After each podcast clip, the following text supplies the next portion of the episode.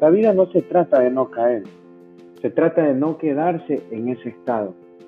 Es importante tener en cuenta que la gran mayoría de personas exitosas primero fracasaron, pero fue su insistencia y persistencia la que los llevó a lograr el objetivo que se trazaron.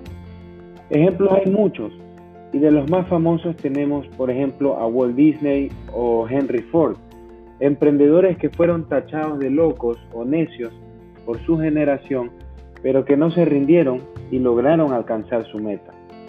Tenemos que entender que los comienzos son duros, no son momentos fáciles. Toda etapa de despertar, de descubrimiento, investigación, es compleja. Quizás es la parte más dura del proceso, pero a medida que seguimos avanzando las cosas empiezan a mejorar. Empezar a estudiar una carrera o empezar una vida laboral, empezar un noviazgo, empezar un matrimonio, lo que sea que vayamos a empezar conlleva riesgos, temores, angustias, afanes, pero también está la otra parte de todo esto, lo que podemos lograr o alcanzar si decidimos empezar. Imagínense si nunca hubiera tomado la decisión de empezar un noviazgo. Aún estuviera soltero, no tuviera una familia, no tuviera hijos. O si nunca hubiera empezado la dieta, aún tuviera sobrepeso. Y así en todo aspecto de la vida. Pero los comienzos son difíciles y nos olvidamos de disfrutar el proceso.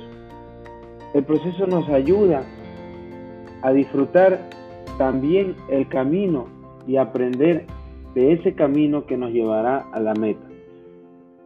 Pero nosotros en ocasiones queremos saltarnos eso y nos desanimamos porque queremos llegar rápidamente sin tener que pasar a veces por dificultades.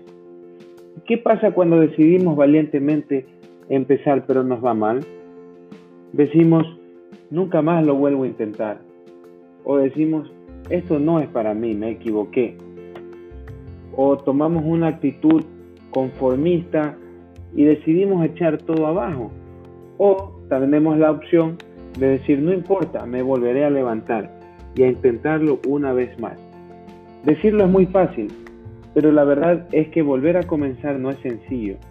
Pero lo importante es el aprendizaje que obtenemos de las caídas para que en una próxima ocasión nos ayuden a evitar los tropiezos que ya cometimos. Si ahora te sientes en un estado de resignación o de derrota, debes saber que puedes y necesitas volver a comenzar y volver a comenzar las veces que sea necesario. Tú puedes.